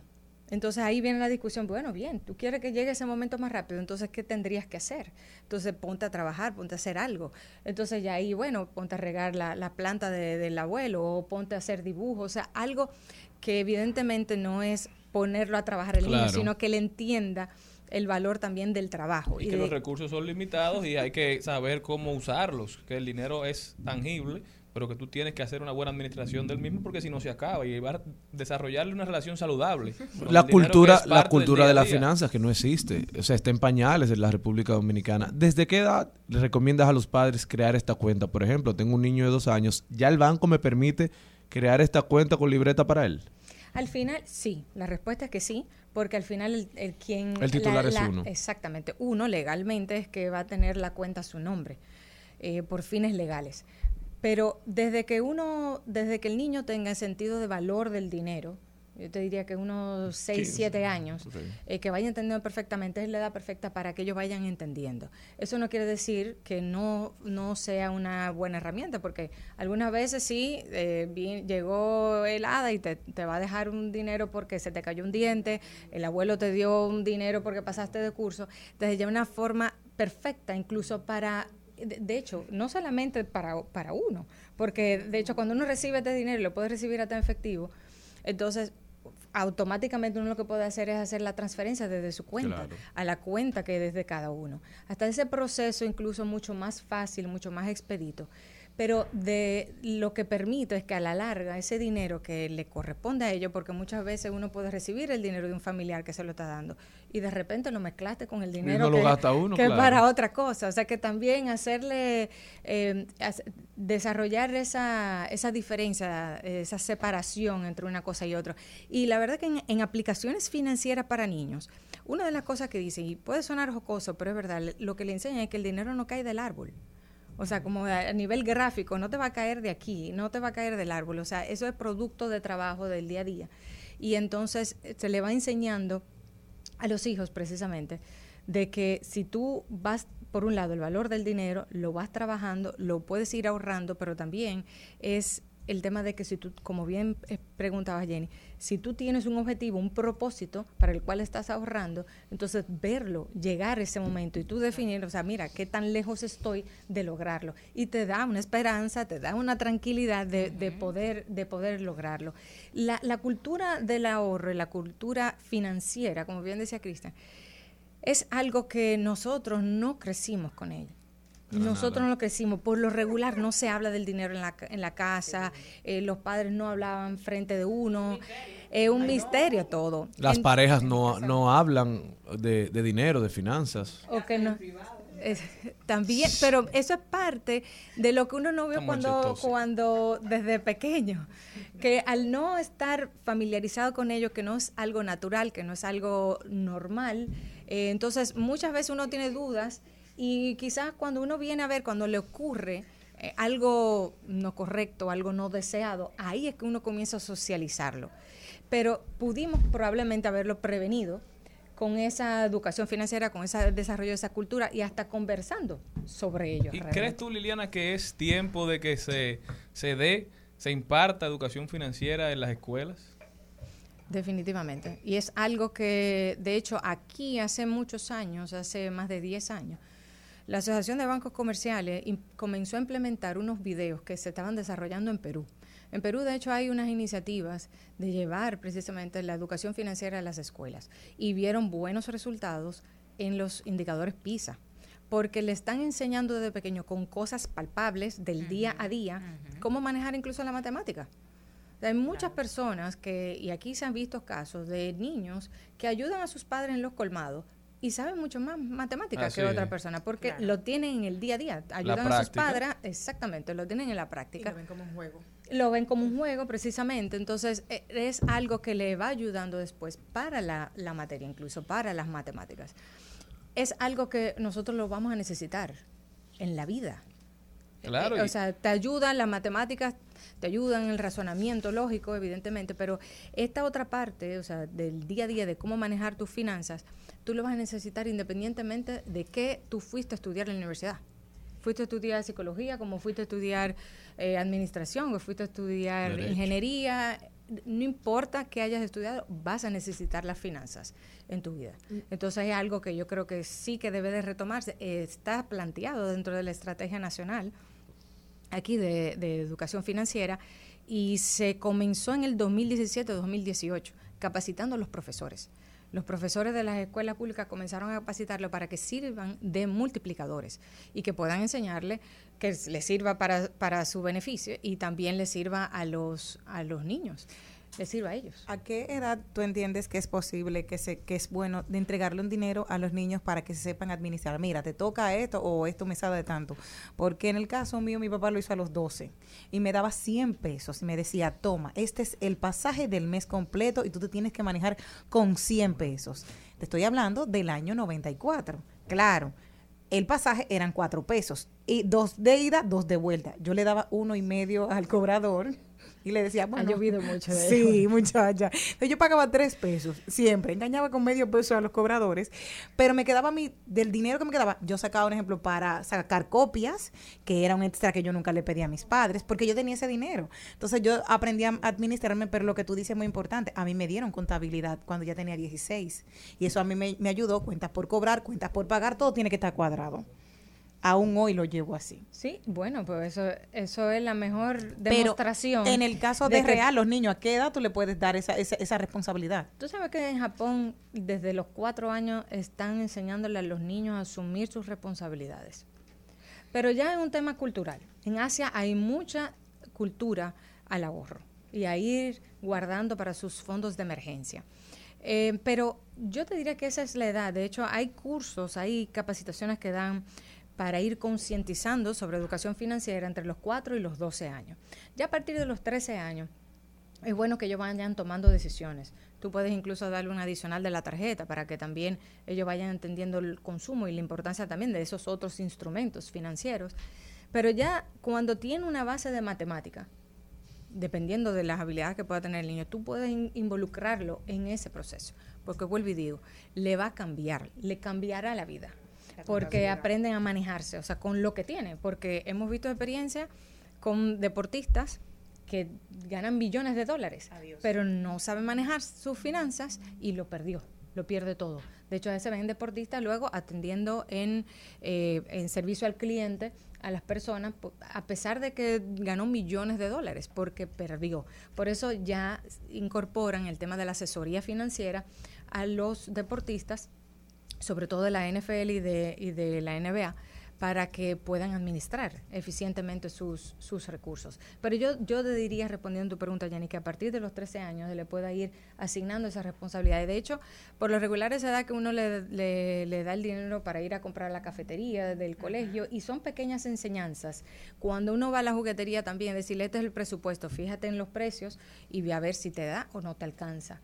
Cuando ellos tienen ahorros, pues le pasó ahora a final de año, de final de año que conozco, eh, pasó de final de año de curso, tú tienes este monto asignado, va a la juguetería, el monto sobre- sobrepasa eso, bien, tú puedes comprarlo, pero tienes que dar de tus ahorros para completarlo. O te lo presto y tienes que pagármelo de tus ahorros. También. Pero en ese momento también hace que ellos elijan adecuadamente. Porque dice, ya, eso fue lo que me gané, pero ya cuando hay una diferencia, tú tienes que dar de tus ahorros. Ah, no, no, espérate, no, no, no. Entonces hasta dan vuelta y buscan otro regalo, porque entonces hacen que tomen mejores Y decisiones. sentido porque de pertenencia, crean un sentido de pertenencia con el dinero. Exactamente. De que ese es el dinero que, que, que tengo, eh, no que me cae precisamente del árbol, sino que este es el que yo dispongo y no me puedo salir de ese presupuesto. Entonces, no, espérate, no quiero gastar mis ahorros, déjame yo salir a buscar la juguetería otro que sí se sí corresponda con, con ese presupuesto. Y si todos lo hiciesen, pues pues ayudaría enormemente. Claro está, hay otra discusión detrás de si ya los salarios son suficientes, si Ya, la eso es otro tema. eso es otro tema. Pero con educación Pero- financiera se construye esa sinergia, esa relación, digamos, amistosa entre las entidades de intermediación financiera y las personas. Con el alto grado de informalidad que vive la República Dominicana, hay gente que nunca ha entrado a un banco. Hay jóvenes de 20 años, 25 años que viven en el en el interior del país por lo general que no tienen cuenta bancaria todavía. Esto les impide acceder a muchísimas oportunidades porque para tener trabajo lo primero que te piden cuenta de banco. Para pagar un impuesto es más fácil por una, con una cuenta de banco y no la tienen, no tienen acceso a tarjetas de crédito. Entonces, ¿qué hacen? Acuden a otras fuentes de financiamiento, digamos, que también son informales y al final se meten en un ciclo negativo en el, del que nunca salen y nunca establecen una relación, digamos, amigable con el dinero. Déjame decirte, Charlie, que eso que tú acabas de comentar es vital. Es vital para poder construir su historial financiero. Las personas, y hay muchas personas que yo conozco, que yo le explico la importancia de que reciban esos recursos en una cuenta de ahorro y dicen, no, no, que yo prefiero que me lo entreguen en efectivo. Y yo, pero que ahí es que está la prueba de lo que tú vas ingresando. Así si tú no quieres la totalidad por un tema de comodidad, bueno, pero ve entonces, aunque sea la mitad, exigiendo que te lo depositen en la cuenta de ahorros. Porque es la forma de que la entidad financiera vea que efectivamente tú recibes esos recursos con regularidad, te van a poder prestar y a una tasa muchísimo inferior que, que un prestamista que te pueda prestar en la calle o, o informal. Eh, y que además de esto te puede permitir acceder a otros recursos, como cuáles, otros instrumentos, tarjetas de crédito como tú bien lo decías. que verla como, como una ayuda, como un aliado, no como un enemigo, que al final es la, la relación negativa que desarrollamos muchos que no tuvimos esa educación y esa introducción a cómo utilizarlo a nuestro beneficio. Y hay muchas microempresas que reciben tasas de interés muy costosas, muy costosas, o sea, que son, que lo reciben en el informal y tú dices, caramba, aún así subsisten. Entonces, pudieran, si les ayudas y reciben el apoyo, la educación financiera, el apoyo financiero una tasa muchísimo más competitiva, pudieran obtener mejores beneficios, mayores beneficios y pudieran crecer mucho más sus negocios. Entonces, haciendo esa parte de educación financiera, no solamente de pequeños, de pequeños le vamos enseñando que también es bueno vincularse al sistema financiero para tener la seguridad de tus recursos, pero también para poder acceder a otros más. Entonces, Así lo aprenden, ya cuando estés grande no hay otra opción, lo ven como algo natural. Entonces, debemos de abogar por la educación financiera definitivamente y para los niños resulta divertido. Mis hijos ya se conocen hasta el eslogan de uno de los bancos, entonces a cada rato se lo van a- se lo van aprendiendo y lo van viendo como algo natural y como algo que, que es imprescindible eh, para la vida, ¿no? Liliana Rodríguez estuvo con nosotros. Muchísimas gracias, Liliana. Esta es tu ustedes. casa, lo sabes. ¿Dónde puede la gente continuar esta Gracias. conversación contigo? Pueden buscar tanto la página web, eh, ahí hay varias informaciones sobre educación financiera, pero también en Twitter y en Instagram pueden buscar como Liliana Rodríguez Álvarez y continuamos por ahí. Ya Gracias saben. a ustedes. Nosotros continuamos. Estás escuchando Al Mediodía con Mariotti y compañía. Rumba 98.5, una emisora RCC Media. Seguimos, segui- seguimos con Al Mediodía, con Mariotti y compañía. En Al Mediodía, con Mariotti y compañía, seguimos con Páginas para la Izquierda. A continuación, Páginas para la Izquierda. Y este segmento llega a ustedes gracias a Pasteurizadora Rica, porque la vida es... Rica. Bueno, el día de hoy tenemos una recomendación buenísima, inteligencia emocional. A propósito de la inteligencia financiera, la emocional es muy importante para la vida cotidiana, una guía para el mundo real. Texto de Justin Barizo, quien nos ofrece un enfoque renovado, fresco y actual del concepto de la inteligencia emocional, una visión acorde a, los, a nuestros tiempos cada vez más sometidos a la inmediatez y a la tecnología. Nos enseña a gestionar nuestros sentimientos de manera en que estos nos sean favorables, sin dañarnos a nosotros mismos ni a los demás, y a superar barreras y construir relaciones más profundas y saludables. Recuerda conocer mejor las emociones, nos ayuda a comprendernos y tomar decisiones más sabias. ¿Por qué es importante esto y cómo está enlazado con el tema que acabamos de, de tener con Liliana? Recuerden que en momentos de tristeza, muchas personas buscan consuelo comprando. Entienden que una, una, una manera de subir la dopamina y todo lo que tiene que ver con las hormonas de la felicidad es salir a comprar. Haz de- me, me merezco esto porque puedo y me lo merezco. Pero realmente en ese momento es bueno saber nuestra inteligencia emocional porque gastamos más en momentos tristes. ¿Es necesario que haga este gasto?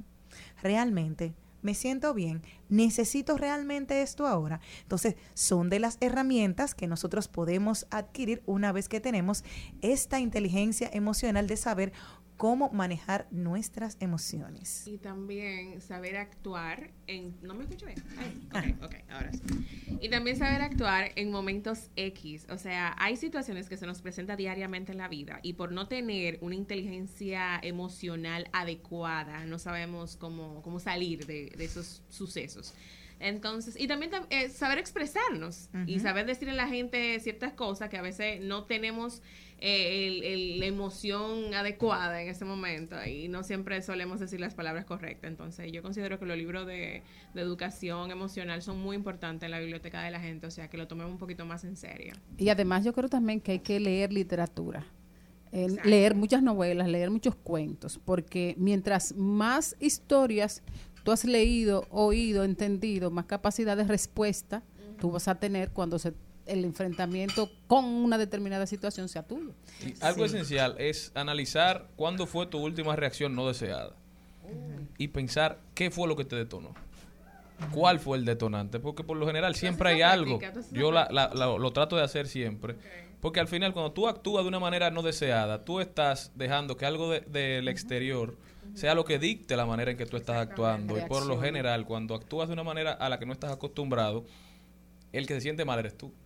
Eh, Eso, Porque- eso es como una reacción pistola. Por ejemplo, yo no, yo no, Sí. no, no acostumbro a hablar alto, o sea, a, a alzar la voz, a hablarle mal a la gente, pero hay un momento en que tú tienes mil cosas en la cabeza y a- algo, hubo algo que no era, no es necesariamente algo que te, que te saca de quicio por lo general, pero en ese momento eso fue lo que hizo que te salieras de ti. Y luego tú reaccionas y tú dices, oh, pero ¿qué pasó? Exacto, mira. Entonces, a- para que no te vuelva a pasar y tú sepas identificar esos detonantes y controlarlos. Exacto, pero a veces la otra persona ni cuenta se da y quizá no le da importancia. Ay, fulano como que, ok, whatever, no importa, pero tú sabes que tú no eres así, que no sueles reaccionar de esa forma y te sientes mal. Y quizás yo digo, oye, le hablé como mal a Maribel o lo que le dije a Maribel no fue lo correcto, Claro. pero Maribel ni en mente le dio a eso. Entonces, a mí me suele pasar eso. Y yo, por ejemplo, cojo como un do y te escribo, te llamo, porque yo eso sí yo tengo, que si yo siento como que cometí un error contigo o algo que de momento no fue lo correcto, cuando estoy tranquila, porque no tomo decisiones ni muy feliz ni muy triste, Eso. eh, te poco, llamo. o sea que yo no suelo estar ni muy feliz ni muy triste, gracias. Entonces yo te llamo y digo, Mari, mire, yo siento como que lo que te dije o lo que otro, excúsame. Ay, no, mana, no pasa nada, que sé yo, que no, no, pero de es uno. Exacto. Pero que ya. No, pero sí, a mí me, a, Sí, sí, a sí. mí me pasó un, un hecho que, que no me gusta. La parte de dar, yo creo que cuando yo doy porque te quiero, tú eres parte de mí y eres parte compartida, no me pidas.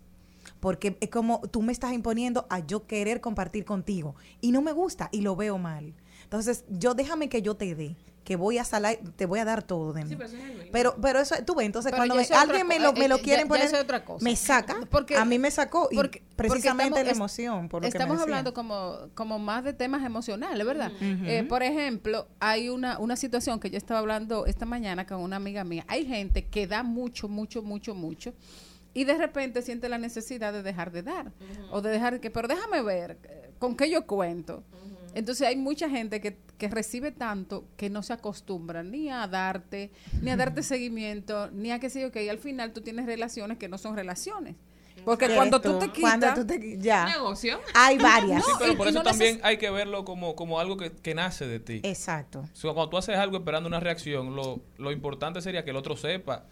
Toda relación debe ser sinalagmática, yo entiendo, Exacto. pero cuando vamos a hablar de formas de ser, hay quienes hablan más que otros, hay quienes son buenos escuchando, hay quienes no Exacto. pueden estar callados. Entonces, el hecho de que yo no te cuente todo no quiere decir que yo no confíe en ti, simplemente Exacto. tenemos personalidades diferentes. Quizás tú sientas la necesidad de llamarme diario, hablar conmigo, y el favor que yo te hago en mi cabeza es escucharte. escuchándote. Exacto. Exacto. Y el Sí. favor que tú me haces es hablándome, que tú Exacto, mira, no ya habla, en acción, sí. A entretener un ching. No, por ejemplo, a mí me, me encanta cocinar y yo hablaba precisamente de eso con, con una amiga mía que le gusta eso mismo. Y es que, que generalmente eh, tú convocas, convocas, convocas y un día tú te das cuenta como que nadie te convoca. Exacto. O sea, es como, es Pero es como que usted eso. creó la dinámica de que usted es la que convoca. Exacto, pero eso Entonces, está los que mal. están a tu alrededor se acostumbraron a que lo inviten. Eso pasa, más de lo que uno cree, no es por mala fe. Exacto. Pero es el, el- hecho de compartir, que era lo que decíamos, es darte. O sea, no, no, no siempre, y está bien, pero cuando te quieren imponer, entonces a mí fue lo último que me detonó. Entonces, por eso, por eso recomendamos. Pero hay ¿Vieron qué personas chulo? también que no saben recibir, que están acostumbrados a dar, pero no saben recibir. Exacto. Yo tengo amigas. Ay, que no le, que no, no entienden Y ese concepto. violentamente. Sí, sí, sí, es, es un problema. Pero recomendamos nuestro libro Inteligencia Emocional para la Vida Cotidiana, una guía para el mundo real. Esto llegó gracias a Pasteurizadora rica, porque la vida es. Rica. En Al Mediodía, con Mariotti, con Mariotti y compañía, hablemos de tecnología. A usted que es un usuario empedernido de WhatsApp, le tenemos buenas noticias. Ah. WhatsApp, buscando aumentar la privacidad de los usuarios, ha anunciado que en la próxima actualización ellos estarán tratando de que cuando usted esté conectado, solamente pueda ver que usted está conectado quien usted decida. Ok. Solamente sabrá tu conversación WhatsApp. O sea, esto es tratando de hacer la aplicación un poquito más privada porque tú sabes que te da la opción de quitar el en línea o la última vez que estuviste en línea. Pero cuando estás online, todo el mundo puede verlo. Sí, claro. Ay, Entonces, mira, Charlene está ahí. ¿Por qué no me habla? Con Yo le esta mandé. nueva aplicación, WhatsApp finalmente está tratando de ocultar el estado en línea de algunos perfiles para que nadie, solamente lo que las personas que tú elijas puedan ver cuando estás online. Pero una cosa increíble, que la gente se ofenda. A veces yo estoy en una reunión en Zoom en mi teléfono y la gente te llama y te llama y te llama y te llama. ¿Por qué no me contestas? ¿Por qué que sí o qué? O sea, el hecho de que yo esté en línea no significa necesariamente que yo esté que yo esté disponible. Y no para ti, sino que estoy en una reunión, estoy Eh, ocupada. eso no está disponible también para No, una persona no, X. no, y a veces uno está trabajando, a veces yo le estoy escribiendo algo que es importante, detallando, que tengo que durar mucho tiempo y que no lo puedo soltar. Y tú tienes una gente molestándose porque tú no le estás atendiendo en ese momento. Mira, Porque por se- ejemplo, perdón, pero es que se ha creado la, la percepción de que como todos tenemos el teléfono en la mano todo el tiempo, debemos estar disponibles 24/7 y hay un momento en que yo quizá quiero entrar a un grupo para leer algo que pasó, pero no quiero abrir una conversación o estoy ocupado, voy a hacer algo puntual y ya como tú dices, hay alguien que se molesta por eso, que te escribe insistentemente, entonces hay que desarrollar el concepto de la privacidad ahora en el celular. Por eso WhatsApp anda buscando herramientas que son para beneficiarnos, pero también para que sigamos usando la plataforma. Exacto. Por ejemplo, en mi caso yo soy muy de horarios. O sea, yo tengo horarios para fulano, para fulano y para fulano. tú sabes. Entonces, lamentablemente, yo por ¿Cuál es el horario aquí- de Gaby? Ninguno. Estoy aquí de 12 a, a 2 de la tarde. Este es mi horario de trabajo y yo no estoy disponible para algunas personas porque lamentablemente estoy enfocada en esto. Y tienes que estarlo, entonces, porque es minuto a minuto. Entonces, hay personas que dicen, no, pero tú te en línea, sí, mi hermano, pero no estoy en línea para lo que tú necesitas en ese momento. Y lamentablemente he tenido que aplicárselo a algunos clientes y yo, señores, no estoy con ustedes. Bueno, pero ya saben, WhatsApp viene con Gracias, aumento de privacidad. Gracias, Todos a bajar las nuevas, eh, los nuevos softwares. Exacto. Al mediodía, al mediodía,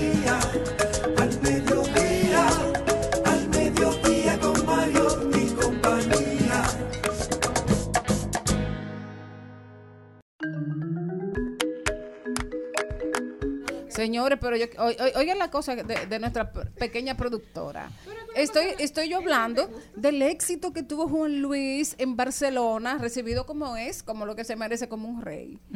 Y estadios llenos como él se lo merece. Y como ha sido siempre, desde la primera vez, el primer país donde eh, Juan Luis tuvo un éxito eh, despampanante fue en, en, en España y sobre todo en Barcelona y en Madrid. Pero bueno, él es un ídolo en todos los sitios. El otro día una cosa rarísima, me encuentro yo con, no me encuentro, había un, estudiante, un profesor, un maestro que estaba haciendo su pasantía, o sea, estaba haciendo una investigación de educación eh, jun- a- con la Pucamaima de la Universidad de Barcelona y entonces le preguntó a una persona en Montecristi, dígame de Juan Luis Guerra y esa persona le dijo, no, él, bueno, todo el mundo sabe quién es, pero él aquí como que nos gusta tanto.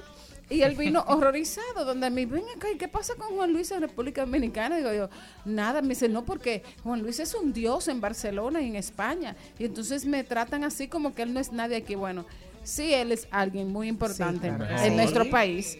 Eh, no tenemos con qué pagarle su música, su poesía, eh, No, ponernos en el mapa mundial de la Y música. yo he estado siguiendo a, a el- el- la trayectoria de Juan Luis en este en esta gira por Europa entre Sol y Palmeras, creo que se llama. Sí.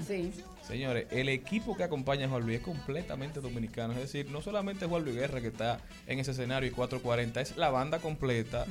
El Roger equipo Saya. Kiko, todo el mundo ahí, pero además el equipo técnico, además Cordu- DJ Corduroy que es que abre todos los conciertos, eh, la fotografía es de dominicano, creo que va Beto, el de El de, el de José Antonio. el hijo de José Antonio, es su fotógrafo personal, anda su hijo también. Jan. Jan, es decir, es un equipo completo de dominicanos, una, una economía completa moviéndose y viajando por el mundo, teniendo experiencias, conociendo lugares, dando a conocer la dominicanidad también a su, a su mejor nivel.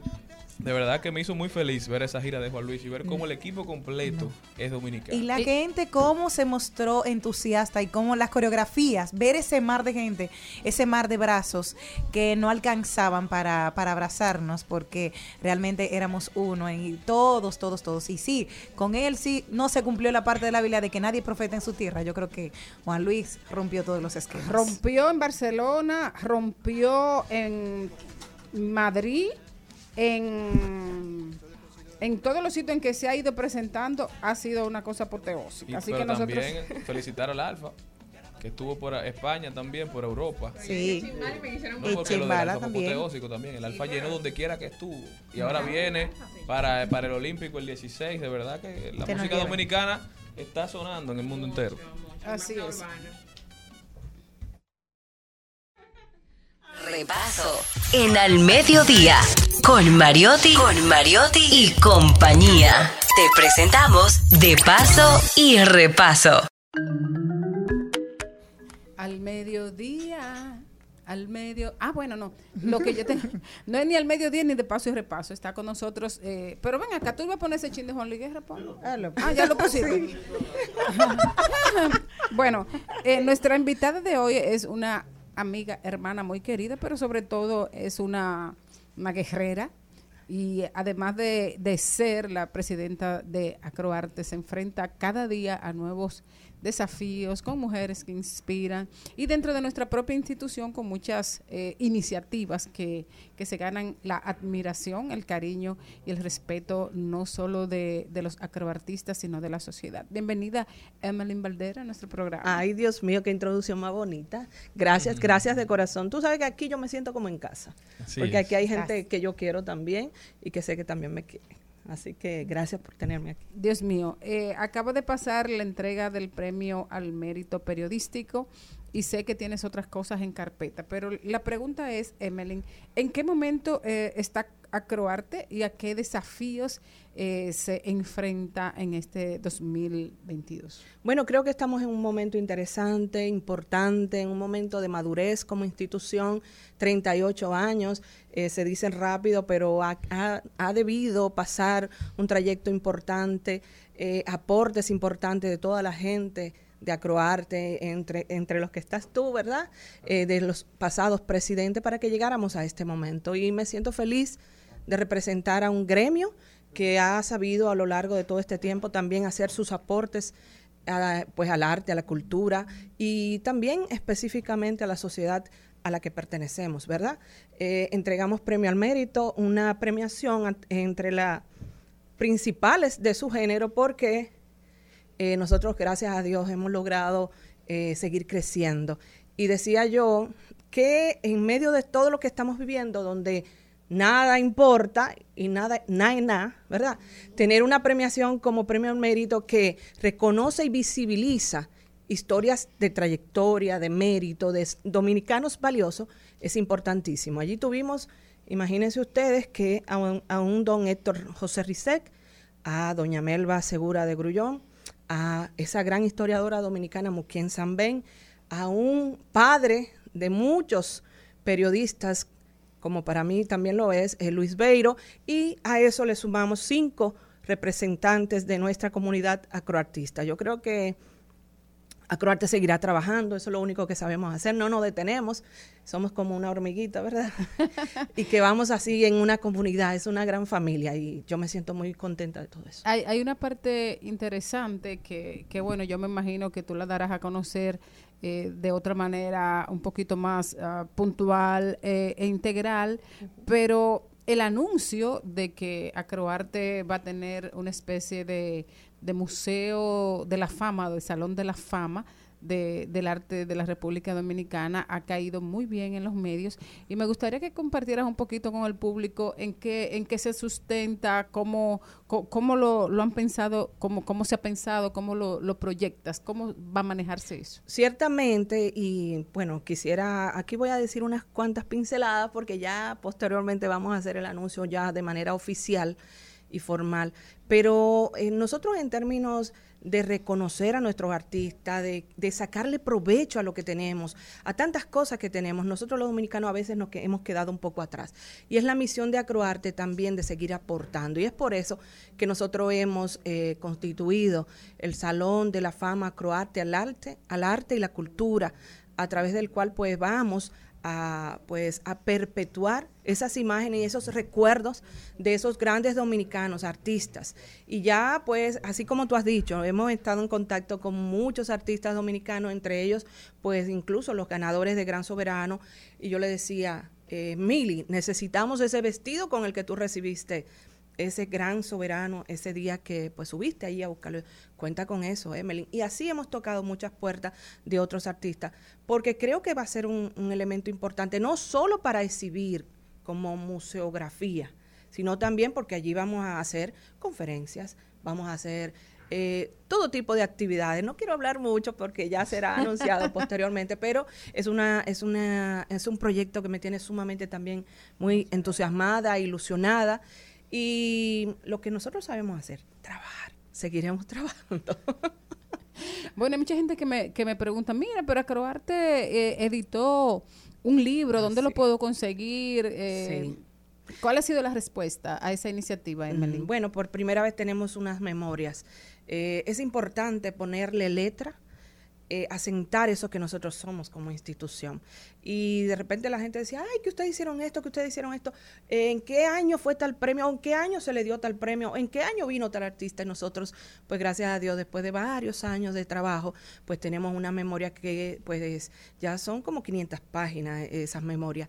Y ciertamente tiene, eh, la pueden encontrar allá en Acroarte, en nuestras oficinas, y también en tus libros en casas en casa.com usted puede escribirle, hacer contacto y ellos se lo llevan a la casa natural. Es eh, todo el mundo que ha visto el libro se, le ha encantado porque además de esto son imágenes inéditas, Jenny, o sea, de- del momento que ocurrió un trabajo de investigación bien fuerte, gracias al Archivo General de la Nación. Eh, don Roberto Casá, cuando lo vio, se sorprendió de la calidad de las fotos, del trabajo que se hizo. O sea que sí, sí, ahí está eh, y seguimos trabajando y batallando. Así es. Bueno, querida, o sea, ya se nos agotó el tiempo porque, Sí, sí, sí. porque ya tú sabes, pero hay que, hay que, hay que decirle a la gente, ¿cómo va eh, Premio Soberano? Yo sabía que yo no me iba a ir en blanco. Estamos a la espera. Otra vez. No, mira, pues evidencia que los dominicanos queremos eh, apoyamos y que ciertamente Premio Soberano es un patrimonio cultural de este pueblo. Y nosotros estamos trabajando. Acroarte está lista. Eh, ustedes saben que toda la familia hay sus situaciones, porque no, no los dedos de la mano no son iguales.